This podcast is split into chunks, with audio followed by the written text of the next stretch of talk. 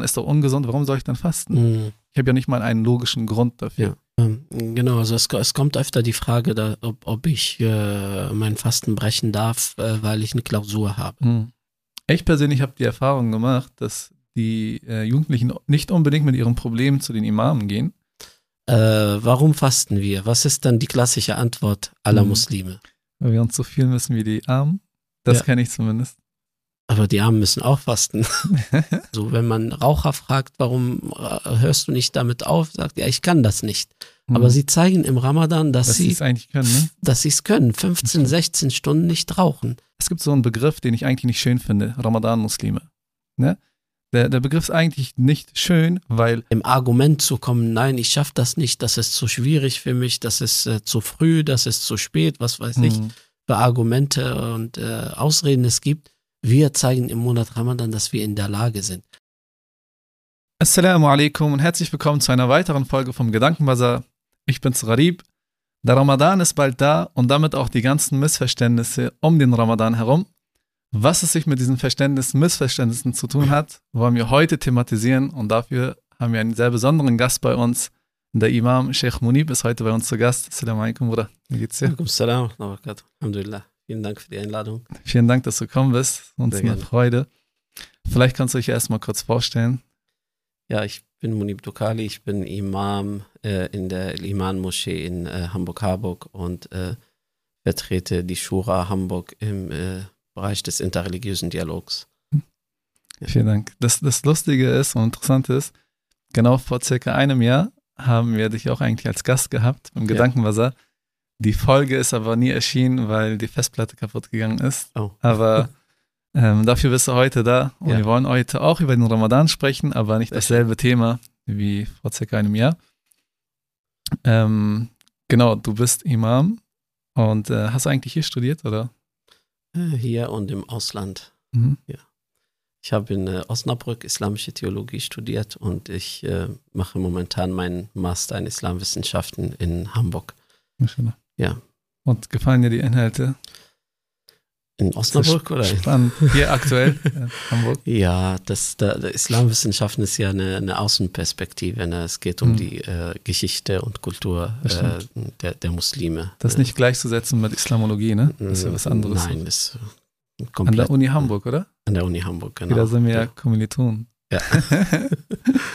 Mashallah. Okay, hast du vielleicht, also das ist vielleicht eine untypische Frage, aber oft denkt man sich ja so, Stereotyp Imam, ne, der nie lacht, keinen Spaß hat und der ernste Typ ist, der ernste ist. Ähm, hast du vielleicht Hobbys? Hobbys, ja. äh, jetzt was äh, Predigen? ganz spontan mir einfällt. Nein, ich äh, lese gerne. Mhm. Ich spiele auch Tennis. Mashallah. schwimme gerne. Ja, Das, Tennis macht auf jeden Fall Spaß. Ja. Sehr schön, freut mich. Okay, dann hätte ich noch eine persönlichere Frage und zwar ähm, habe ich selber die Erfahrung damit gemacht und ähm, auch das, was ich so ein bisschen beobachten kann, als Imam tätig zu sein, ist ja ziemlich anstrengend, Mhm. weil das ein Vollzeitjob mäßig ist. Mhm. Und äh, gibt es so Dinge, wo du sagst, das gefällt mir besonders daran, ein Imam zu sein? Und äh, das ist besonders schwierig, äh, was, was, was sozusagen die Ausübung eines Imams betrifft. Mhm. Was mir am meisten Spaß macht, ist die Arbeit mit den Jugendlichen. Mhm. Vor allem äh, Jugendliche, die äh, hier in, in, in Deutschland aufgewachsen sind und wie, wie sie äh, die Religion verstehen und äh, ähm, praktizieren. Was mir am meisten schwerfällt, äh, das mit Familie und Privatleben in Einklang zu bringen. Also Mhm. da, du hast das ja schon äh, angesprochen, Vollzeitjob. Es gibt keine feste Arbeitszeiten, wo man Mhm. weiß, okay, um so und so viel Uhr gehe ich nach Hause Ist und dann habe ich frei. gibt's nicht, ne? Sowas gibt es nicht und da leidet immer die Familie darunter. Aber wie gehst du denn damit um? Ich kann mir gut vorstellen, dass es extrem stressig ist, ne? Weil als Imam tätig zu sein, heißt ja, dass man eigentlich die ganze Zeit auch mit Herausforderungen und Problemen zu tun hat, die man mehr oder weniger auch zu lösen versucht oder auch lösen muss. Ähm, kannst du, also wie gehst du eigentlich psychisch damit um? Ist das keine Belastung? Ähm, doch, ich ähm, nehme teil an Supervision. Ja, Supervision, das, das? Genau, das, das ist, äh, das kennt man aus der Seelsorge, dass man Mhm. supervidiert und über äh, ja, die Arbeit, Probleme, die auf der Arbeit passiert sind oder in, in, Mhm. in Seelsorgegespräche passiert sind, äh, zu supervidieren und äh, ja, äh, zu reflektieren, Mhm. äh, um drüber hinwegzukommen, Also- ne? um das nicht nach Hause mitzunehmen und äh, das, so dass das einen die ganze Zeit belastet. Ne? Also, dass man das richtig verarbeitet. Genau, Mhm. genau. Verstehe. Äh, und äh, das ist dann in eine professionelle Supervision halt. Ne? Und ja, ansonsten, äh, ich nehme mir einen Tag frei der Woche. Mhm. Äh, das ist auf äh, ja, jeden Fall nicht der Sonntag, weil der Sonntag immer voll ist. Welcher Tag ist es dann? Äh, das ist Montag? Montag, genau. Ja, da ist immer wenig zu tun.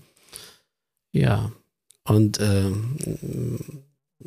we- wenn ich dann äh, vielleicht äh, überfordert bin und äh, nicht mehr kann, schalte ich halt mein Handy aus und Mhm. äh, ja. Ja, also daran sieht man auch, Das dass der ist, Imam äh, ein Mensch ist, ne? genau. Kein Roboter oder so.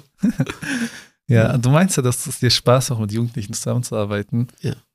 Ich persönlich habe die Erfahrung gemacht, dass die äh, Jugendlichen nicht unbedingt mit ihren Problemen zu den Imamen gehen. Also sich, beziehungsweise es gibt bestimmte private Probleme, die man hat. Und man tut es sich schwer, mit diesen Problemen zu den Imamen zu gehen und sich zu öffnen. Mhm. Vielleicht hat es damit zu tun, dass der Imam so als etwas Autoritäres gesehen wird und man vielleicht sich schämt, mit gewissen Problemen zu denen zu gehen. Wie löst du diese Kluft? Schaffst du eine Brücke, kannst du eine Brücke zu den Jugendlichen schaffen, dass sie auch wirklich mit, mit ernsten und privaten Problemen zu dir kommen? Und da hast du vielleicht diesbezüglich so eigene Erfahrungen gemacht. Äh, diese Problematik hatten wir, glaube ich, in den, äh, in den letzten Jahren, als äh, der, der, der, das Alter zwischen den Jugendlichen und den Imamen sehr, sehr groß war. Also es, Mhm. gibt, es gab so eine, zum Beispiel der Imam ist über äh, 50, 60 Jahre alt und da schämen sich entweder die Jugendliche zu ihm zu gehen und über ihre Mhm. Probleme zu sprechen, weil vielleicht äh, sie ihn äh, gleichzeitig als Vater sehen ne, Mhm. und als Vorbild und so weiter. Äh, aber wenn, wenn der Imam mit den Jugendlichen lebt und Mhm. äh, nicht nur äh, seine, Aus, äh, au- au- äh, seine Tätigkeit in der, in der Moschee als Imam ausübt, sondern äh, auch äh, mit den Jugendlichen auf Augenhöhe kommun- kommuniziert, ähm, äh, in ihrer Privatzeit äh, mit ihnen äh, vielleicht äh, ist und versucht andere Tätigkeiten mit ihnen dann halt zu machen, dann fällt das ihnen leichter auch und das hilft den Jugendlichen auch ähm, über ihre Probleme zu sprechen. Ja. Hm. Genau, Das das, stimmt, das, ja. das, es entwickelt sich so, so eine Art Freundschaft zwischen Mhm. den, den Jugendlichen und den Imamen halt. Und das äh, merke ich auch in letzter Zeit, vor allem in Moscheen, wo junge Imame tätig sind, junge Mhm. Imame, die äh, in Deutschland studiert haben und die Kultur kennen. Hm, Das stimmt. Gibt es viel mehr Identifikationsansätze ähm, eigentlich, ne? Dann mit den Genau. Jugendlichen überhaupt gemeinsame Interessen aufzubauen. Genau, Und ähm, auf Freundschaftsbasis natürlich eine Genau. gewisse Autorität spielt der Imam immer. Ja. Aber das spielt auf jeden Fall eine große Rolle dabei. auf jeden Fall. Und äh, heute aber wollen wir über die Missverständnisse über Ramadan sprechen, Mhm. die sowohl seitens der Muslime auftreten und vorhanden sind, als auch äh, seitens der Nicht-Muslime. Vor allem spielt das, äh, das Thema auch eine große Rolle, weil wir als die größte Minderheit, äh, als Muslime in Deutschland ja auch leben und äh, somit der Ramadan eigentlich ähm, ein Tag, also sozusagen, sobald, sobald der da ist, ist es ja spürbar. Es ist innergesellschaftlich spürbar, es ist auch auf politischer Ebene spürbar, dass die Mhm. Muslime jetzt den Monat Ramadan äh, sozusagen erleben und auch fasten. Und da entstehen natürlich gewisse Fragen und, und damit auch verbunden bestimmte Missverständnisse. Und wir wollen ja über einige fundamentale Missverständnisse sprechen. Und äh, ich denke, vorweg kommt das Missverständnis, dass der Ramadan oder das Fasten an sich entweder als etwas Kulturelles gesehen wird, Traditionelles, Mhm. jetzt seitens der Muslime, nach dem Motto, ähm, meine Eltern fasten, natürlich faste ich dann auch, Mhm. weil man als Familie fastet, was eine schöne Sache darstellt. Genau. Und man übernimmt einfach diesen Gedanken mit. Ja. Man nimmt es als, als etwas Traditionelles wahr. Oder aber, die Erfahrung habe ich auch selber gemacht, dass man ähm, seitens der Nicht-Muslime vielleicht zu hören bekommt, dass sie etwas Unlogisches darstellt oder Irrationales darstellt, warum man überhaupt im Monat Ramadan fastet. Ne? Also was verbirgt sich sozusagen mhm. dahinter? Ähm, wie würdest du diesem Missverständnis zum Beispiel entgegenwirken? Oder hast du, was würdest du zum Beispiel dazu sagen? Warum man fastet eigentlich? Was der Grund dafür mhm. ist, dass der Muslim grundsätzlich fastet? Also, wenn wir jetzt über äh, vielleicht Missverständnisse, die in äh, unserer Gesellschaft äh, verbreitet sind, dass das Fasten eine Belastung ist, mhm. dass, dass man seinen Körper dadurch schadet, also nicht mhm. vor allem, wenn man nichts trinkt. Ne? Wir hatten ja das in, in den letzten Jahren im Sommer, 15, 16 Stunden Fasten mhm. ohne, ohne Wasser, das, das ist ja eine, eine Körperbelastung. Das, stimmt, ja. das gehört zu den Missverständnissen. Ähm, ja, äh, äh, beispielsweise auch, äh, ob äh, Kinder fasten müssen, hm. wie, wie äh, gehen damit auch Jugendliche und Schüler hm. um. Ähm, Vielleicht können wir damit grundlegend damit anfangen. Ähm, also was zum Beispiel der Monat Ramadan ist. Mhm. Was ist der Monat Ramadan eigentlich? Also was, was für eine Rolle spielt der denn für den Muslim? Äh, der Monat Ramadan ist der Monat des Fastens. So beginnt, beginnt der, der, der Vers äh, mhm. auch in, äh, im Koran. Äh, oh, ihr glaubt, euch ist das Fasten vorgeschrieben, äh, so wie es den, äh, der, denjenigen vor euch vorgeschrieben mhm. wurde. Das heißt, dass das ist kein äh, keine neue, na, keine neue Ibadah, ne, sondern ist mhm. bekannt aus anderen Religionen, aus äh, dem, dem Judentum, aus, der, aus dem Christentum, äh, aber in verschiedenen Arten halt. Ne. Mhm. man enthält sich in, in dem Monat Ramadan, indem man verzichtet auf Essen, Trinken und Geschlechtsverkehr vom Sonnenaufgang bis zum Sonnenuntergang. Mhm. Ne? Äh, wenn wir auf die, die linguistische äh, äh, äh Bedeutung jetzt äh, konzentrieren wollen, Ramadan wurde Ramadan genannt, weil es vom, vom Ramadan kommt. Das, das ist die, die Hitze oder mhm. die Wüste. Ne? Man spürt das auch, wenn, wenn es im, im, im Sommer ist, ne? halt, wenn es heiß ist. Äh, genau, und äh, da, da, die, äh, äh, der, die Bedeutung des Fastens in, äh, im, im, äh, im Fiqh heißt, dass man vom Sonnenaufgang, also von der Morgendämmerung besser gesagt, ne, mhm. ne, weil es ist ja verbreitet auch in, in der deutschen Kultur vom Sonnenaufgang mhm. bis Sonnenuntergang, wobei es ist von Morgendämmerung, also halt kurz vor Sonnenaufgang, bis zu, äh, zum Maghrib-Gebet, also bis zum mhm. Abendgebet äh, ja. zu fasten. Genau. Das Interessante ist hierbei, was ich grundsätzlich so ähm, denke, was eine Rolle dabei spielt, wenn man über den Ramadan spricht und über Missverständnisse. Natürlich, wir sind so, für, für diejenigen, die zum Beispiel in Deutschland groß geworden sind, wo ähm, man auch unterschiedliche Meinungen zu anderen mhm. Glaubensrichtungen hört, ne, zu anderen Überzeugungen hört, sei es der Atheismus, ne, mhm. sei es äh, seien es Agnostiker, ne, seien es Christen, Juden, jetzt Muslime, Hindu, Hindus etc. Es gibt ja unzählige, äh, unzählige Möglichkeiten, wie man das Leben ja interpretiert. Mhm. Und wir sind ja hier damit konfrontiert, dass man irgendwo seine, seine Praktiken erklären muss, ne? Und äh, auch erläutern muss. Mhm. Und ähm, wenn es dann um den Monat Ramadan geht, denke ich, dass so dieses, dieses Missverständnis, dass man es als etwas Traditionelles sieht oder eben als etwas Irrationelles sieht, dass, äh, dass es ja eigentlich unbe äh, unberechtigt ist, weil der Grund, warum wir als Muslime fasten, ist ja nicht, weil unsere Eltern fasten. Mhm. Ja. Oder weil es uns einfach ge gefällt, nicht zu trinken mhm. oder nicht zu essen. Ja. Und wir tun ja diese Rituale nicht so, weil es einfach nur Rituale sind, die uns irgendwie gefallen, sondern das hat ja einen Grund. Ich meine, der Grund, warum wir Muslime sind, ist eigentlich auch der Grund, warum wir am Monat Ramadan fasten. Und zwar, dass der Islam so wie der vorschreibt, also wie der Koran vorschreibt, dass der Monat Ramadan eine Pflicht ist, darin zu fasten, so haben ja alle anderen Pflichten des Islams eine rationale Grundlage. Das heißt, die Aqidah, das Überzeugungsfundament des Muslims, ist ja an sich rational. Also es ist in sich schlüssig, begründet und argumentiert, dass man, dass man sozusagen äh, an dem Islam glaubt und davon überzeugt ist, Mhm. weil man Belege dafür hat. Das heißt, du hast ein Fundament, was auf Stützen feilt. Es stützt sich auf gewisse Grundpfeiler, die begründet sind. Und alle rechtlichen oder all- alle Pflichten, darauf aufbauen, wie der Ramadan, darin zu fasten, wie zu beten, etc., was man sich vielleicht nicht unbedingt logisch erklären kann oder rationell erklären kann, braucht man auch nicht, weil das Fundament ist ja rational.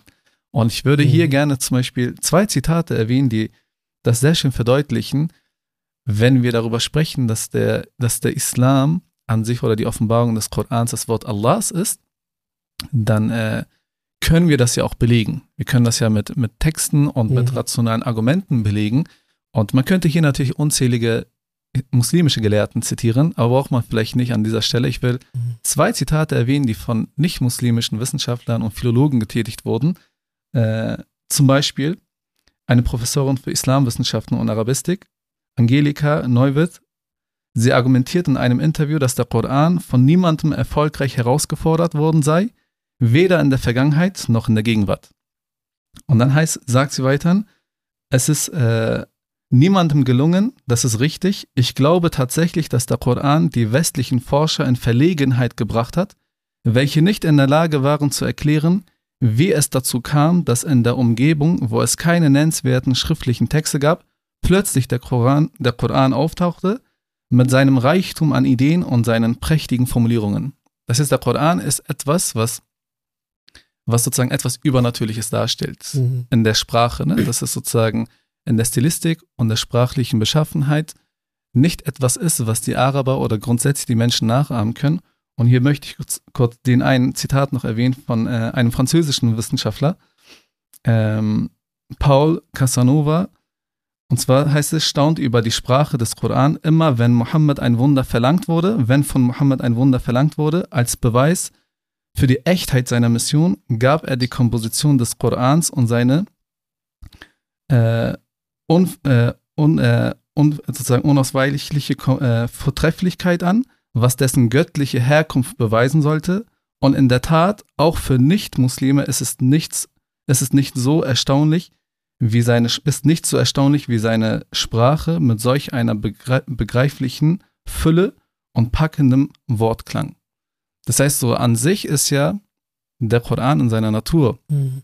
Der rationale Grund für uns, dass wir fasten und nicht unbedingt eine Tradition. Ja. Ja. Da, das sind interessante Statements. Also mm, du, du hast mich auch für eine, eine, äh, eine Frage gebracht. Also mm, und zwar, ähm, das erlebe ich auch äh, übrigens mit äh, vielen Jugendlichen, die hier Hm, aufgewachsen sind, die fragen äh, immer, warum. Genau, diese Ne? Warum-Frage, ne? Ja, Genau, wir, wir sind äh, so, so äh, dran gewöhnt, immer nach dem Warum zu fragen, obwohl man das äh, äh, im Koran äh, nicht sofort nachvollziehen kann. Also Mhm. du hast das ja schon erwähnt, also es, es ist auf eine rationale Basis aufgebaut, aber man kann es nicht sofort erkennen. Ne? Beispielsweise jetzt beim Fasten heißt es äh, am Ende des Verses, auf dass ihr gottesfürchtig sein möget. Ja. Aber wie, was ist damit gemeint? Ist, ist das die, die, diese Stufe der Frömmigkeit zu erreichen Mhm. oder was ist was anderes gemeint? Also wenn wir jetzt die Zwecke und äh, die Philosophie des Fastens äh, auch nachschauen, dann finden, finden wir viele, viele äh, Gründe, äh, viel mehr Gründe als nur äh, jetzt äh, die, die, äh, die Frömmigkeit zu Mhm. erreichen. Ne? Ähm, und und da, da wollte ich gerne fragen, wa warum ist das so, dass wir immer nach, Nach dem, dem Warum, Warum. fragen? Mhm. Ne? Also wir, wir glauben als Muslime, dass äh, an erster Stelle, dass Gott uns das auferlegt hat. Also Mhm. bevor ich nach dem Warum äh, frage, sollte ich erstmal den, den Gebot folgen. Ne? Mhm. Euch ist das Fasten vorgeschrieben oder das Gebet, was auch immer Hm. für, äh, für Gebote oder Gottesdienste äh, im Islam gibt. An erster Stelle sollte der Muslim gehorchen. Hm. ja. Äh, die die, die äh, Weisheit, was dahinter steckt, kann man im Nachhinein nachvollziehen. Mhm. Muss man aber nicht. Das bedeutet wiederum, wenn ich äh, den Zweck, äh, den Sinn nicht verstehe, bedeutet nicht, dass ich nicht gehorchen äh, Mhm. muss. Hm. Wie, wie verstehst ja, du das? Wie verstehe ich das? Warum ist das äh, eigentlich in unserer Gesellschaft so? Ja, ähm, das ist eine gute Frage. Jetzt hast du mich in Bedrängnis gebracht. also, ne, nicht, also ich denke, jetzt. also ich denke, ähm, das liegt einfach so, das ist, wie soll ich sagen, das ist die Natur des Menschen, dass er vielleicht einen logischen Grund haben möchte, warum er etwas tut. Ja, zum Beispiel irgendwie, was ist der Grund, dass du überhaupt heute zum Podcast gekommen bist? Wenn es nicht einen gewissen Zweck oder einen gewissen Sinn hat, wirst du dich auch nicht dazu nötig fühlen, etwas zu tun. Mhm. Das heißt, der Grund, warum du zum Beispiel jetzt äh, deine Kinder erziehst und vieles mehr, du hast ja bestimmte Ziele und Visionen und Emotionen dafür, was dann deine Handlung ja auch begründet.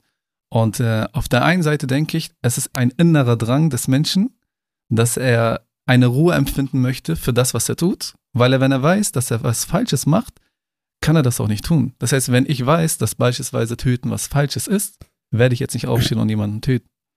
Aber wenn ich meine Handlung begründen kann, dann, äh, dann ist es für mich eine psychische Stütze auch. Das mhm. heißt, zum Beispiel, wir leben, also als, als zweite Komponente, wir leben in einer Gesellschaft und äh, werden hier durch das Bildungssystem ja auch erzogen, dass man, äh, dass man sozusagen ähm, für alles, was man tut, irgendwo ein logisches Argument haben sollte. Auch wenn es nicht unbedingt so praktiziert wird, beeinflusst uns das, denke ich mal, in der Erziehung dann auch. Das heißt, dieses kritische Nachdenken, kritisch mhm. hinterfragen, projizieren wir dann auch auf den Islam. Ich denke, dass vielleicht die europäische Erfahrung damit auch eine Rolle spielt, ne? dass zum Beispiel das Christentum, die Kirche und das Mittelalter, mhm. dass das dazu gebracht hat, mit, mit der Entfaltung des Verstandes ne? und der Aufklärung, dass man anfängt, Dinge zu hinterfragen. Ne? Dass man zum Beispiel religiöse Sachen vielleicht auch als ein Dogma wahrnimmt und anfängt, das unbedingt hinterfragen zu müssen. Und es kann sein, dass dieser innere Drang, was bei Menschen da ist, zusätzlich mit der sozialen Komponente in der heutigen Gesellschaft, dass der Muslim sich dazu immer mehr gefördert und genötigt fühlt, diese Warum-Frage zu beantworten. Weil die Konsequenz wäre dann zu sagen, ich faste nicht und ich habe keine Lust auf den Islam. Weil mhm. entweder beschäftigst du dich mit diesen Fragen und findest deine Antwort und hast deine Ruhe dabei, wenn du etwas ausführst, oder aber du blendest es aus und nimmst irgendwann andere Argumente auf, wo du dann sagst, Fasten auch kein Wasser, kennen wir diesen Satz, ne? auch kein Wasser, im mhm. Sinne von, ist doch ungesund, warum soll ich dann fasten? Mhm. Ich habe ja nicht mal einen logischen Grund dafür. Ja. Ich denke, vielleicht diese zwei Sachen sind eines der Gründe, ähm, die uns dazu nötigen, immer mehr in der Gesellschaft der Warum-Frage nachzugehen. Mhm. Vielleicht in der, äh, in der sozusagen, in den Ländern, wo die Muslime leben, kommt, das, kommt diese Warum-Frage nicht oft vor, weil dieser, weil es ein Konsens ist, ja, Islam ist die Wahrheit, ist ein Konsens, dass man fastet und dass es gut ist. Diese Frage, dass man es hinterfragt, kommt vielleicht im Alltag gar nicht so oft vor. Ja, vielleicht sind die, sind die Reize nicht unbedingt vorhanden. Mhm. Obwohl aber dieser Prozess ja gesund ist. Genau, das stimmt. Das, das Schöne äh, im Islam ist, dass wir äh, folgen die Gebote äh, Gottes und äh, äh, seinen Propheten ähm, auch wenn wir äh, den Sinn am Anfang nicht verstehen, aber wir beschäftigen mhm. uns damit. Ne? Also wir sind sozusagen auf dem Wege, das zu begreifen und versuchen, äh, den, den Sinn äh, zu, zu verstehen. Äh, jetzt beispielsweise zu der Frage, warum essen wir kein Schweinefleisch? Ne? Es, ja, genau. Äh, das ist eine Frage, die vielen Muslimen beschäftigt. Ja, mhm. manche sagen, das ist ungesund, das ist, genau. Äh, aber da, mhm. das stimmt ja nicht immer. Ne? Also, das stimmt. Und da, da merke ich, äh, äh, dass äh, das Erste, was ich als Muslim machen soll, erstmal äh, die Gebote zu folgen und im Nachhinein kann ich dann die, die, diese, den Sinn und Zweck dann verstehen. Oder mhm. auch, wenn wir jetzt zurück zum Thema Fasten gehen, äh, warum fasten wir? Was ist dann die klassische Antwort aller mhm. Muslime? Weil wir uns so viel müssen wie die Armen. Das ja. kenne ich zumindest. Aber die Armen müssen auch fasten. Also die, die, kennen das ja, ne? Also sie, sie, sie, sie, fasten sozusagen das ganze Durchgehend Jahr. Durchgehend eigentlich, theoretisch. Genau, also warum fasten denn die Armen? Ja, und das ist äh, äh, eigentlich unlogisch, wenn man sagt, damit, damit äh, wir Mitgefühl mit den Armen. Aber dieses haben. Mitgefühl hat man eigentlich auch nicht unbedingt, ne? weil am Abend isst du dich dann wieder. Genau, und zwar satt. Ne? Ja. ja, und äh, deswegen sollten wir äh, andere äh, Gründe äh, finden oder äh, auch äh, nachdenken und schauen, was steckt hinter dem Fasten, was ist die mhm. Philosophie des Fastens. Gott sagt ja im Koran, O ihr glaubt, euch ist das Fasten vorgeschrieben, wie es denjenigen für euch vorgeschrieben wurde. Ähm, die, die, die Christen und die Juden, also die Leute der Schrift, haben auch gefastet, aber auch in mhm. verschiedenen in verschiedenen äh, Formen. Mhm. Äh, wenn wir jetzt äh, schauen, wie, wie der Prophet gefastet hat, äh, es, es gab äh, Tage, wo der Prophet durchgehend gefastet hat, also zwei, drei Tage hintereinander, aber er hat es wiederum äh, seiner Gemeinschaft verboten, mhm. äh, die, die, äh, der, den Fasten zu verbinden. Also man sollte am Abend was, was essen. Mhm. Und er hat es damit begründet, dass es äh, die Gesundheit schadet. Mhm. Und als er gefragt wurde, warum tust du es, er sagte ja, ich bin ein Prophet, ich bin nicht so wie ihr. Ne? Mhm. Ich bin bei meinem Herrn, bei meinem Gott. Er mhm. speist mich sozusagen. Und deswegen, dass der das Fasten ungesund ist, ist, äh, ist eigentlich äh, nicht logisch, weil mhm. der, der Sinn des Islams ist, die, der Körper und Geist zu, äh, zu bewahren und äh, nicht, nicht zu schaden. Ne? Mhm. Äh, dann äh, schauen wir dann weiterhin, äh, dass äh, Gott sagt, in bestimmten Tagen. Wir mhm. müssen nicht das ganze Jahr fasten, sondern es sind bestimmte Tage. Äh, wir kennen das Fasten in dem Monat Ramadan, das ist das Pflichtfasten. Es gibt aber auch andere äh, Tage, wo man freiwillig fasten kann. Mhm. Ja, also wie zum Beispiel montags und donnerstags hat der Prophet gefastet oder drei mhm. Tage von, äh, von jedem Monat. Ne? Äh, das sind bestimmte Tage, in denen man fastet, um ein bestimmtes Ziel zu erreichen. Ja. Wir essen ja das ganze Jahr. Mhm. Dann kommt der Monat Ramadan, das ist nur ein Monat im Jahr, äh, in dem der äh, Muslim sich äh, zurückhält, auf bestimmte Dinge verzichtet. Und wenn wir schauen, was sind denn diese Dinge, worauf wir verzichten? Also mhm. Körpernahrung und äh, Geschlechtsverkehr. Also ähm, um äh, erstmal äh, jetzt, äh, wenn wir nachdenken, was ist das eigentlich? Das sind Shahawat, Begierden, die, hm. äh, die unser, unser, äh, unser, unser äh, Verhalten als Menschen, unser, unseren natürlichen, äh, natürlichen Instinkt als Menschen auch äh, stillen. Hm. Äh, das stimmt. Wenn man, Bedürfnisse. Oder ne? das sind bestimmte Bedürfnisse, genau.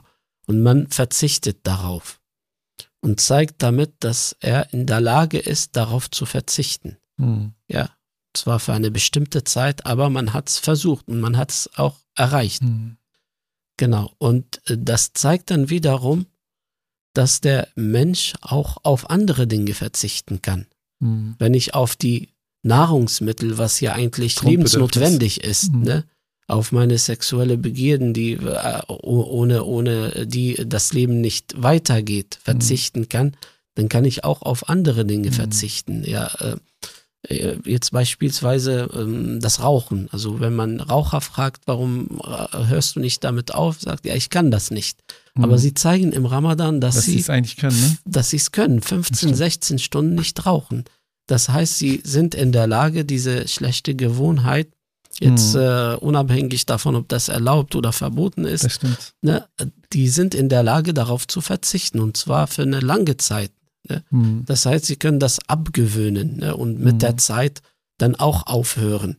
Das stimmt. Und dann kann ich auch wiederum auf andere, andere Dinge ver verzichten. Mhm. Äh, nicht nur auf äh, Essen und Trinken, sondern auch auf schlechte Ge äh, Gewohnheiten. Und das äh, äh, Schöne daran, dass man diese schlechten Gewohnheiten dann in guten Gewohnheiten Umwandelt. umwandeln kann. Mhm. Ne? Stimmt. Und damit habe ich dann auch ein Ziel erreicht. Und das gehört dann, dann zu den Zwecken des Fastens. Mhm. Ja. Ähm. Was ich hier interessant finde, äh, Sheikh, ist ja, dass allein, also diese Überzeugung, wenn sie auf, äh, auf der richtigen Grundlage basiert, ähm, bringt sie auch eine Willenskraft mit sich. Und wenn du das als etwas Traditionelles siehst, verfehlst du ja auf der einen Seite den Sinn und Zweck des Ramadans, weil du dann denkst, dass es einfach nur ähm, auf, dass der Verzicht auf Essen und Trinken darstellt.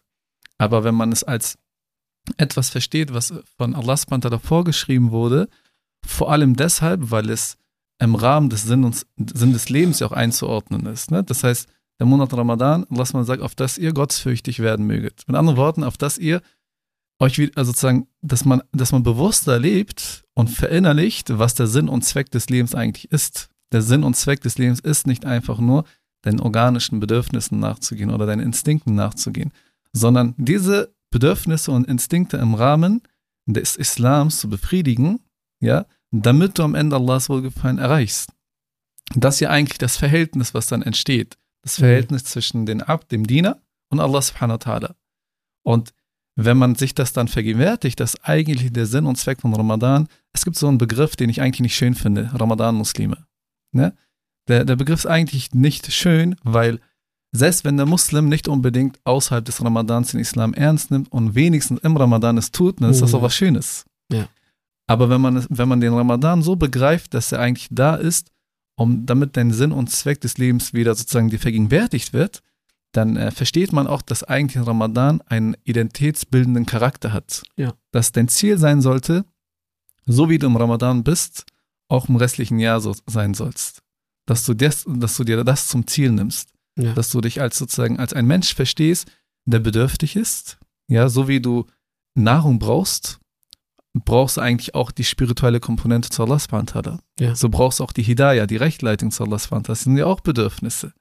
Das heißt, dass man das realisiert und versucht auf dieser Ebene äh, seinen Sinn und Zweck des Lebens dann auch wirklich nachzugehen. Aber da, das, das ist wiederum was Schönes. Also jetzt, ähm, auch wenn der, der Begriff jetzt Ramadan-Muslime negativ behaftet ist, aber ja.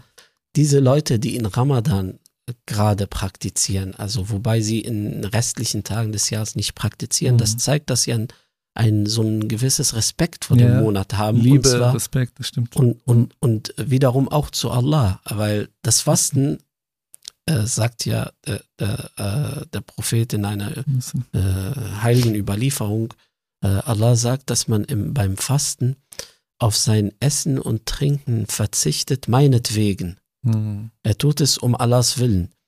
Äh, man könnte ja zu Hause essen und äh, draußen sagen, ich, ich äh, bin am Fasten, aber das tut man ja nicht. Auch mhm. die Leute, die nur im Ramadan praktizieren, die tun es mhm. nicht, sondern die äh, haben auch sogar so ein, so ein, äh, so, so ein Genuss, äh, ja. empfinden so eine Art Genuss dabei, dass sie auch fasten und das nur für Allah das tun und Bestimmt. freuen sich dann auch am Ende des Tages ja. auf, auf das Ruhe Fastenbrechen. Man, ne? Genau, und da, das ist das Schöne daran, ja, also dass sie ein, ein Respekt vor dem Monat haben und somit auch Respekt vor Allah haben und mhm. äh, verzichten vielleicht auch auf Dinge, die sie im, äh, im, in, in, den restlichen Tagen auch machen. Ich kenne Leute, die äh, vielleicht äh, Alkohol trinken, aber mhm. im Monat Ramadan machen die das gar nicht. Ja, mhm. und zwar nicht am so. Abend, äh, wo sie essen dürfen, auch nicht. So. Ja, die machen das gar nicht. Und das zeigt, dass sie auch äh die, die Zwecke des, äh, des Fastens auch erreichen mhm. können und in der Lage sind, das auch zu tun. Ja. Genau. Stimmt. Und das, das, das fördert dann wiederum den Willen und die Geduld des Menschen. Mhm. Den, den Willen zu fördern zeigt, dass wir in der Lage sind, Dinge zu tun, äh, die wir äh, eigentlich von, von, von, uns nicht erwartet haben. Ja, ja. das stimmt. Ähm, manche sagen beispielsweise, ich, äh, ich schaffe das Morgensgebet nicht, hm. Äh, aufzustehen. Aber im Ramadan schaffen sie das. Hm. Ja, und sie zeigen, dass sie das, das eigentlich auch, können, ne? Das eigentlich können. Ne? Oder ich schaffe nicht äh, jeden Tag äh, freiwillige Gebete zu beten. Mhm. Wir schaffen das aber im Monat Ramadan. Und das zeigt, dass wir in der Lage sind. Das heißt, wenn wir den Willen dazu haben, dann schaffen wir das. Das stimmt. Ja. Also mit dem, mit dem, äh, mit dem Argument zu kommen, nein, ich schaffe das nicht, das ist zu schwierig für mich, das ist äh, zu früh, das ist zu spät, was weiß mhm. ich, für Argumente und äh, Ausreden es gibt. Wir zeigen im Monat Ramadan, dass wir in der Lage sind. Und mhm. das fördert dann auch gleichzeitig äh, die, die Geduld. Ne? Wir üben auch äh, während des Fastens Geduld. Hm. Ja, wir sozusagen den Willen Standhaftigkeit. Genau, ja. genau wir, wir äh, üben äh, Nachsicht. Hm. Wir versuchen, äh, andere nicht zu schaden. Wir verzichten auf äh, auf schlechten Gewohnheiten äh, und gleichzeitig äh, wir konzentrieren uns dann auf die, auf die Ibadah. Ja. Mhm. Und das braucht auch Geduld, dass man den ganzen Tag fastet, braucht Geduld, dass man in der Nacht 20 Raka oder 8 mhm. Raka beim Tarawih-Gebet betet. Das braucht auch, äh, auch wiederum äh, Ausdauer, Geduld. Ne? Ausdauer. Stimmt. Genau. Und das, das ist äh, einer der, äh, der Zwecke des Fastens. Mhm. Du hast ja. eigentlich sehr viele, sehr, sehr viele und alle wichtigen Punkte eigentlich bezüglich Ramadan, was du gerade gesagt hast, sind, sind berechtigt und sind sehr, sehr wichtig. Und ich glaube, darunter sind auch viele, wenn man das so runter, wenn man das nochmal rekonstruiert, sind da viele Missverständnisse auch vorhanden, die wir mhm. vielleicht jetzt äh, auch langsam andücken können. Und zwar kennt man ja vielleicht das Argument oder dieses Bedürfnis seitens der Muslime, ähm, bewusst oder unbewusst, dass man, dass man unbedingt Ramadan damit legitimieren möchte, weil es gesund für den Körper ist. Mhm. Und dann gibt es so eine heikle Diskussion darüber, ne? ist es jetzt gesund oder nicht gesund? Das heißt, weil es gesund hat, gesund ist, ist es berechtigt, dass man es tut. Aber wir haben ja eigentlich gerade gesagt, die Berechtigung und die Legitimation kommt ja durch das Überzeugungsfundament, mhm. dass der Islam, dass der Koran das Wort Allahs ist. Das ist eigentlich so die Herleitung. Mhm. Aber jetzt versucht man so, man versucht, habe ich das Gefühl, ich habe das Gefühl, dass man so die islamischen Pflichten versucht zu rationalisieren. Mhm. Das heißt, dass man es so sehr äh, umformt, dass es Hauptsache jedem passt. Hauptsache für jedem logisch ist. Aber da, dieser Ansatz, diesen Ansatz finde ich nicht unbedingt richtig. Es gibt Weisheiten des Ramadan sicherlich. Ne? Allah subhanahu alles, was uns verpflichtet, ist gut für uns. Und äh, interessant ist aber, dass rein aus wissenschaftlicher Perspektive viele Diskussionen gibt, ob, ob der Monat Ramadan, die Art und Weise, wie man im Ramadan fastet, gesund ist oder nicht gesund. Hin, von, also von, dass die Glückshormone, während man fastet, länger andauern, ist was Positives. Oder dass man, dass ein Reinigungsfaktor ist, wenn man fastet. Aber hinzu, dass äh, Blutspiegel sinkt, ja, dass der Verzicht auf das Wasser vor allem äh, eigentlich nicht so gesund ist, wenn es, wenn es über so viele Stunden hinweg ist. Ne? Vielleicht, also ich würde gerne an dieser Stelle erstmal die erste Frage stellen. Wer ist denn eigentlich befreit vom Ramadan? Wenn man, wenn man diese Sachen sich sozusagen vor die Augen führt. Weil es ist ja so, dass bestimmte Gruppen von, von Menschen ja davon befreit genau, sind. Genau, ja, das Fasten ist ja äh, ein, zwar ein Gebot, aber keine Strafe. Mhm. Äh, Gott möchte uns nicht äh, damit bestrafen und das sagt auch äh, Gott am Ende des hm. Verses, mhm. auf dass ihr Gottes äh, fürchtig sein mögt. Ne? Mhm. Ähm, und deswegen äh, gibt es auch Ausnahmen beim Fasten oder bestimmten Personen, die vom Fasten befreit sind. Äh, kranke Menschen, äh, Reisende, mhm. Ähm, Frauen in der, in der Menstruation, äh, stillende ähm, mhm. Menschen, die äh, ähm, Dauerkrankheiten mhm. haben und nicht fasten können, die sind alle vom Fasten befreit. Entweder sie holen die Tage nach dem Monat Ramadan nach oder sie zahlen dann, wenn sie gar nicht fasten mhm. können, äh, stattdessen eine, eine Sühne. Genau. Ja. Ähm, und das, das ja. kann man, das kann man dann halt individuell auch äh, äh, beurteilen. Also mhm. wenn ein Reisender zum Beispiel sagt, ich bin aber in der Lage zu fasten, ich kann das machen, ja. Ähm, dann kann er das tun. Also mhm. man kann das nicht so allgemein jetzt sagen, du darfst fasten, du, oder alle, die, die auf einer Reise sind, ja. äh, müssen nicht fasten. Das, das ist ein, zwar ein Erlaubnis, ne, mhm. aber äh, wenn man in der Lage ist zu fasten, dann kann man das tun. Mhm. Ja. Ich habe diesen Punkt mit, dass man, dass man sozusagen mit der Gesundheit argumentiert, um den Ramadan rechtfertigen, deshalb erwähnt, weil ähm, wir als Muslime ja eigentlich ein anderes Verständnis von, von Schaden und Nutzen ja auch haben. Mhm. Das heißt, der vermeintlich materielle Schaden, den sehen wir als Muslime nicht den, als den Schaden ein, weil unser Sinn und Zweck des Lebens ist ja, Allah hat uns erschaffen. In dieser, in dieser, sozusagen in dieser Periode des Lebens trachten wir danach, Allah kennenzulernen. Ja, wir trachten danach, seine Gebote zu begreifen und ihm zu dienen, wie es ihm gebührt. Und ähm, in, in diesem Rahmen ist eigentlich diese Schlaflosigkeit, die durch den Ramadan vielleicht verursacht werden kann, ja, weil man Tarawih, zum Tarawih geht und dann auch mal früh aufstehen muss, mhm. Suhur essen und beten. Es ist ja auch schon eine körperliche Anstrengung. Aber diese Anstrengung ist für uns ein Profit, weil wir wissen, dass wir dadurch belohnt werden. Das ist nicht, das interpretieren wir gar nicht als Schaden. selbst wenn es dazu kommt, dass du unter Konzentrationsmangel äh, leidest, weil du auf Wasser verzichtest, das kann ja vorkommen, das ist ja auch was Menschliches. Ja. Aber diesen vermeintlich materiellen Schaden sehen wir gar nicht als einen Schaden, weil wir sehen das als eine Chance, Allahs Rückwand zu bekommen. Das heißt, die sozusagen die Komponenten, wodurch wir Schaden und Nutzen dann wirklich definieren, richtet sich nicht an den körperlichen Schaden und körperlichen Nutzen. Ja, wenn es darum geht, ich meine, jemand, der Alkohol konsumiert, das schadet ihm doch noch mehr. Genau. Aber keiner diskutiert darüber, dass man irgendwie Alkohol verbieten soll oder so. Ja. Und ähm, aber aus der Perspektive sollten wir dann nicht unbedingt versuchen, die Gebote so zu rationalisieren, damit wir irgendwie Genau. einen logischen Grund dafür haben, dass wir, dass wir sozusagen fasten. Mhm. Also da, das ist ei- ei- eigentlich die, die, die Gesundheit schadet, ist ja ein Missverständnis und das Mhm. ist bekannt. Also es gibt äh, Dutzende Ärzte, die äh, das Fasten empfehlen Mhm. und äh, äh, wir, wir kennen das äh, im Intervallfasten, dass man für eine bestimmte Ja. Zeit genau Das fastet oder Menschen man nur noch Wasser trinken und gar nicht das zum Beispiel. Genau, genau. Mhm. Oder sogar auch auf Wa- Wasser verzichten. Mhm. Nur wenn wir äh, äh, auch, ähm, mm, wie soll ich das erklären? Also, da, dass wir ähm, verstehen auch, wie wir fasten sollen. Wenn man jetzt unsere Fastenskulptur jetzt beobachtet, jetzt äh, in, bei, bei allen Muslimen jetzt, Du meinst mit der sei es, Ernährung so? ja, genau, sei es äh, türkische Muslime, arabische, kurdische. also, äh, Wie fasten wir? Wie ist das denn bei euch? Wie wir fasten, Ja. ist eine gute Frage, Bruder. Oder was, gibt's- äh, was Also ich gibt's habe zum die Wahrnehmung, Fastenbrechen? genau, ich, ich habe die Wahrnehmung, dass wirklich so der Fokus, ist, also man hat so, natürlich kann man das nicht verallgemeinern, ne?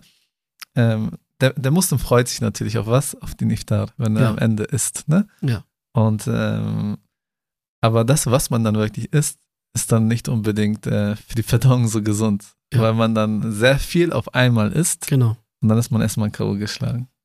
Genau, also wir äh, in der, in der nordafrikanischen Kultur haben wir immer drei, vier Gänge Menü. Okay. Und das machen wir in den restlichen Tagen des Jahres gar nicht. hm. Ja, also was man zum Beispiel, was ist die? zum Beispiel Suppe als Vorspeise, Hm. dann kommt die Hauptspeise und das Dann ist richtig, richtig fettig, ne? also mit- was mit Fleisch oder Couscous oder äh, was anderes und dann äh, gibt es dann äh, Optionen noch dazu, Salat, verschieden, zwar nicht nur ein Salat, sondern zwei, drei verschiedene Arten von Salat. Ne? Und dann äh, Börek und dann zum Schluss kommt die Nachspeise als äh. Süßigkeit oder was auch Und dann immer. musst du in die Moschee und beten. Genau, und das isst man gleichzeitig ne, innerhalb von äh, 30 Minuten oder dreiviertel Stunde. Mhm. Und das, das ist ungesund. Und das ist äh, auch wieder, wieder das, äh, das ist äh, der, Sinn des Fastens und äh, eigentlich der Zwecke, äh, die Zwecke, die das Fasten äh, eigentlich erreichen sollte. Mhm. Und deswegen sagt man, diese Art von Fasten ist ungesund und dadurch schadet man seinen Körper. Mhm. Wenn ich so viel esse innerhalb von kurzer Zeit, dann habe ich auch keinen Platz mehr zum äh, Wasser trinken. Das stimmt. Und dann kann ich äh, dadurch äh, auch äh, vielleicht nicht mehr atmen. Ja, und dann schade ich meine, meine, mein, meinen Körper halt. Hier Ne? kannst du ja vielleicht den Hadith erwähnen, ne? Von Muhammad Ne. Wo er über das Essen spricht grundsätzlich. Ja, äh, da, dass, äh, dass man ein Drittel fürs Essen, ein Drittel fürs Trinken, ein, Drittel fürs, fürs Atmen äh, Mhm. lassen soll halt. Ne? Aber da, da erinnerst du mich an einen Witz von, einem, von einem Gelehrten, der hat mal in, der Moschee über, über diesen Hadith gesprochen Mhm. und der hat es erklärt, wir, sollen nicht so viel essen, wir äh, sollen auf unsere Gesundheit und Körper achten und so weiter. Und dann erwähnt er diesen Hadith. Und dann nach dem, nach der, äh, nach dem Unterricht kommt das Essen halt, ne? Und der Sheikh beginnt, mashallah, mit, mit allen Händen zu, zu essen. Und die Leute gucken ihn an und dann kommt einer zu ihm, Sheikh, du hast doch gerade vom Essen Hm, gesprochen, ein Drittel fürs äh, Essen, ein Drittel für, für, Trinken und Trinken, ein Drittel für, fürs Atmen. Er sagt, ja, jeder kennt sein Drittel. das stimmt. Genau. Jeder kennt sein Drittel. Genau. Äh, aber ähm, wenn, wenn versuchen wir mal jetzt über die, die Art und Weise, gesund äh, zu fasten zu sprechen. Wie Mhm. faste ich gesund? Äh, Hm. Ich sollte reichlich Wasser trinken, genug Wasser trinken. Ich sollte auf Dinge verzichten, die mich durst, durstig machen, so zu, zu viel Salz oder zu, Mhm. zu viel scharfes Essen und so weiter. Und äh, äh, nicht, nicht so viel essen, weil ich Mhm. möchte ja danach auch äh, beten. Beten. Ne? Und wenn mein Bauch voll ist, dann kann ich auch nicht in Ruhe beten. Hm. Am besten Genau. die Portion aufteilen, oder? Genau, am besten die Portionen aufteilen Hm. und äh, auch äh, äh, wenig, wenig wie möglich essen, weil Mhm. das ist ja der, der Sinn des Fastens. Also zu verzichten bedeutet nicht äh, 15 zu, äh, Stunden zu verzichten und dann alles auf einmal nachzuholen, sondern Hm. zwar zu verzichten, für eine bestimmte Zeit nichts essen und für den Rest äh, der, äh, für die Rest der Zeit wenig, weniger Mhm. essen halt. Ne? Hier fällt mir eine, äh, ähm, ein, eine Aussage ein von, von Insta und zwar hatten wir das über Insta auch geteilt gehabt, äh, ob die Geschwister oder grundsätzlich diejenigen, die uns folgen, ob sie Missverständnisse kennen über den Ramadan. Und da gab es ein Missverständnis, das, daran kann ich mich gerade noch erinnern. Da hat jemand geschrieben, ähm, dass man tagsüber wieder, äh, wie der Arme hungert und nachts aber wie der König dann isst. Genau, so ist das. Ja, ja. das stimmt. Genau. Und dann äh, äh, noch eine wichtige Sache ist äh, da- das, äh, das Sahur-Mahlzeit. Mhm. Ne? Das ist äh, eine wichtige Mahlzeit, worauf viele Muslime verzichten, ne? weil sie vielleicht äh, zu viel beim Abendessen gegessen haben und dann nicht mehr essen können. Oder sie sind äh, zu faul aufzustehen, ne? Mhm. um, um Sahur zu essen.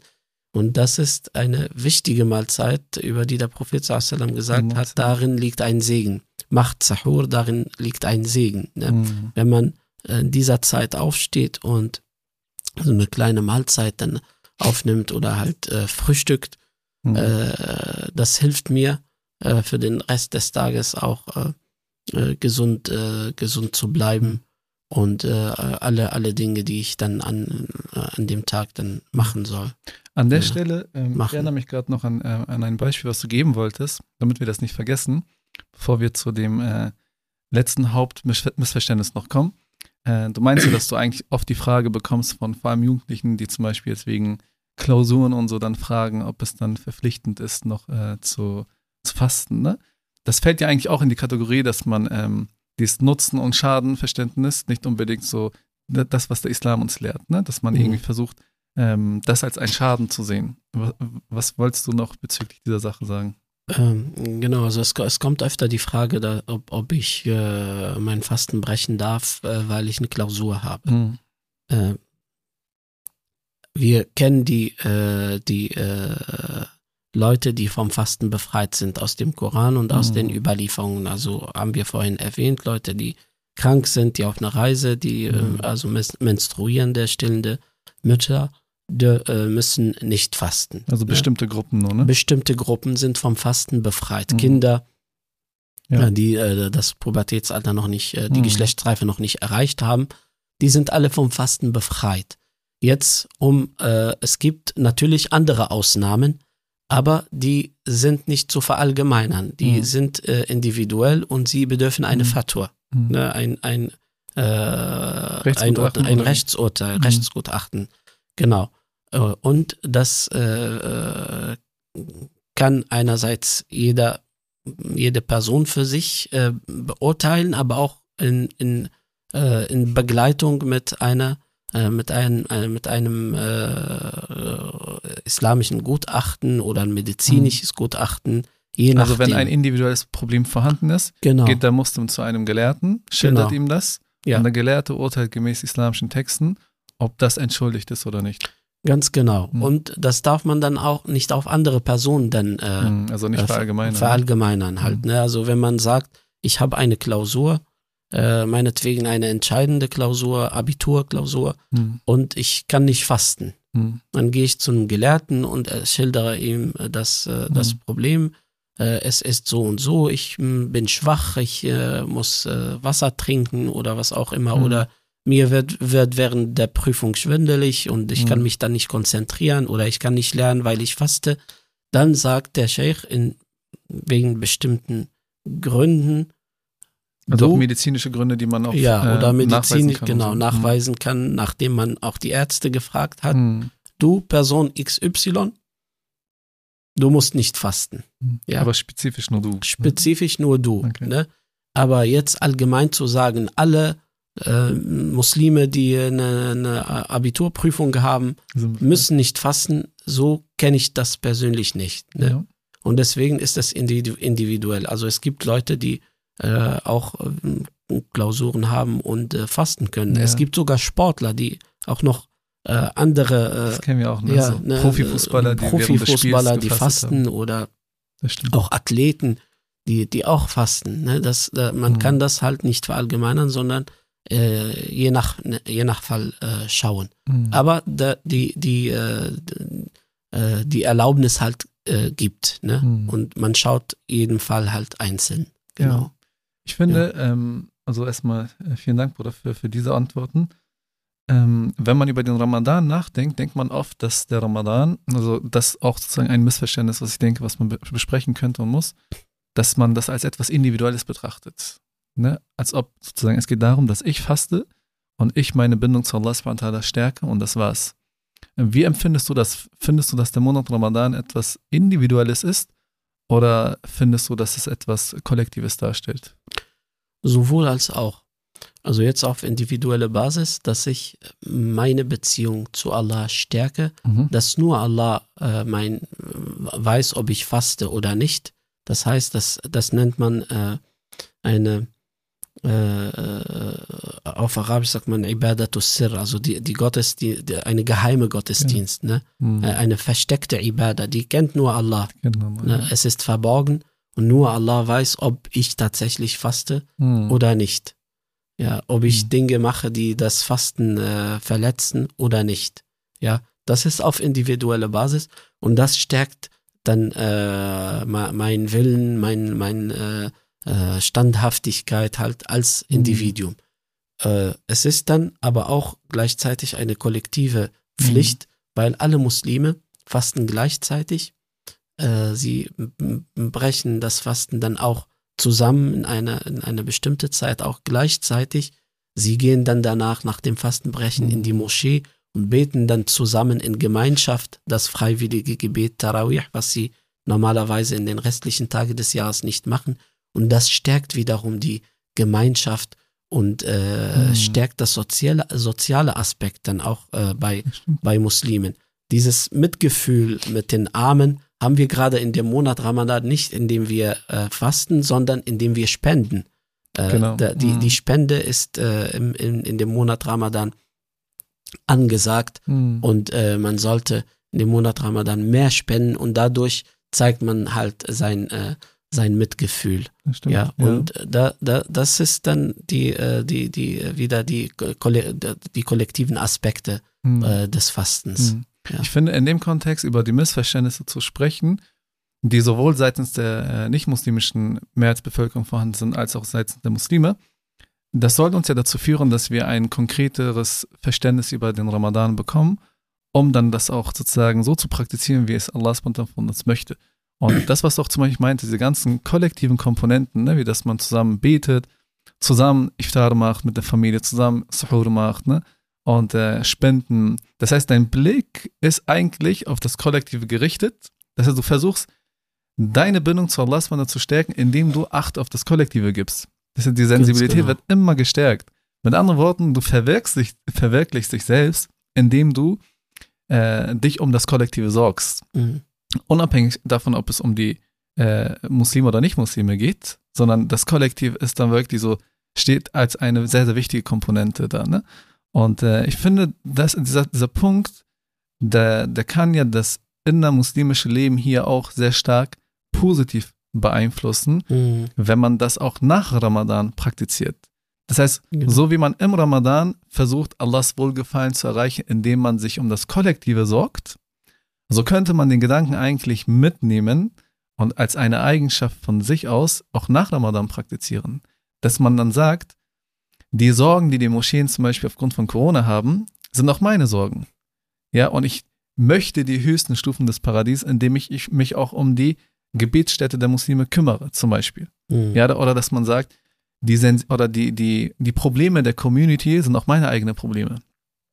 Egal auf welcher, welcher Ebene, ne? Wenn man zum Beispiel sehr viele Muslime haben diesbezüglich auch reagiert, ne? als in der Schweiz die, das Burka-Verbot äh, durchgesetzt wurde, obwohl nur 30 Schwestern Burka tragen, dass wir dieses, diese kollektive Sache, die uns eigentlich jeden betrifft, auch als das eigene wahrnehmen, dass die Ja. Sensibilität eigentlich gestärkt werden soll. Genau. Und es gibt so allgemeine Probleme, die wir als Muslime auch allgemein äh, sozusagen aktuell haben und die eigentlich als eine Herausforderung dienen. Ja. Ne, das ist sozusagen nicht ein Grund, warum man irgendwie, äh, wo für uns das, äh, das Mhm. Leben zu Ende geht, sondern wir wissen, Allah prüft uns und auch Ja. das ist ein Teil der Prüfung. So wie wenn der Monat Ramadan kommt, ist das eine Prüfung zu fasten. Wenn diese Probleme entstehen, ist das auch eine Prüfung, das wahrzunehmen. Ja, viele Muslime diskutieren ja zum Beispiel über die äh, Benachteiligung der muslimischen Frau aufgrund des Kopftuchs. Ne? Und ähm, dass man das zum Beispiel, dieses kollekt diese kollektive Angelegenheit, als seine eigene auch wahrnimmt. Genau. Ich glaube, wenn man das so verinnerlicht und umsetzt, kommen wir um viele Schritte voran. Mhm. Äh, da- Das, das Kollektive wird im, im Islam in vielen äh, Gottesdiensten auch äh, äh, gefördert. Also wenn Mhm. wir die, äh, die, die Gottesdienste im Islam uns anschauen, das Gebet. Mhm. Äh, man bekommt für das Ge- Gebet in Gemeinschaft mehr Belohnung als für Mhm. das äh, Gebet alleine. Ähm, jetzt das Fasten, das ist, dass wir zusammen fasten, zusammen unseren Fasten Mhm. brechen und so weiter. Äh, die Pilgerfahrt, ja, da wird Ja. das, da, das Kollektive noch mehr gestärkt, dass alle Menschen aus aller Welt, unabhängig von Sprachen, Kulturen und so weiter, zusammen an einem Ort stehen und alle äh, gleichzeitig Mhm. äh, gekleidet sind, vor Allah stehen und dasselbe alle, äh, alle wollen. Das stärkt dann wieder auch äh, die, die Gemeinschaft und das, äh, das zeigt, wie wichtig die Gemeinschaft im Islam ist und äh, dadurch soll auch äh, das, äh, das gesellschaftliche Aspekt auch gefördert und Mhm. de, den, der Zusammenhalt in der Gesellschaft auch gestärkt. Mhm. An dieser Stelle, da kommt mir eine sehr, sehr schöne Überlieferung in den Kopf, wo ähm, ein, ein Gefährte des Propheten an die Tür von äh, Abu Huraira ging und geklopft hat. Und das war mitten in der Nacht. Ne? Und Abu Huraira, eines der großen Gefähr- Gefährten des Propheten hat die Tür geöffnet. Und äh, der, der geklopft hat, meinte, oh Abu Huraira, es tut mir leid, wobei habe ich dich gerade gestört? Sinngemäß. Und dann sagt Abu Huraira, Abu Huraira, ich war am Beten. Freiwilliges Gebet.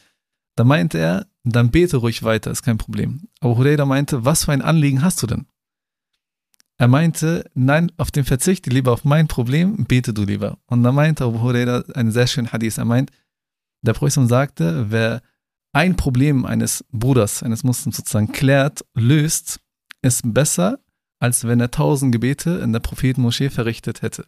Ja. Und wir wissen, dass ein Gebet in der Prophetenmoschee besser ist als 10.000 Gebete, die wir sonst Mhm. verrichten. Ja. Das heißt, so, wenn man sich diese Dimension vor die Augen führt, sollte das umso mehr eine, eine Motivation für uns sein. Mhm. Mhm.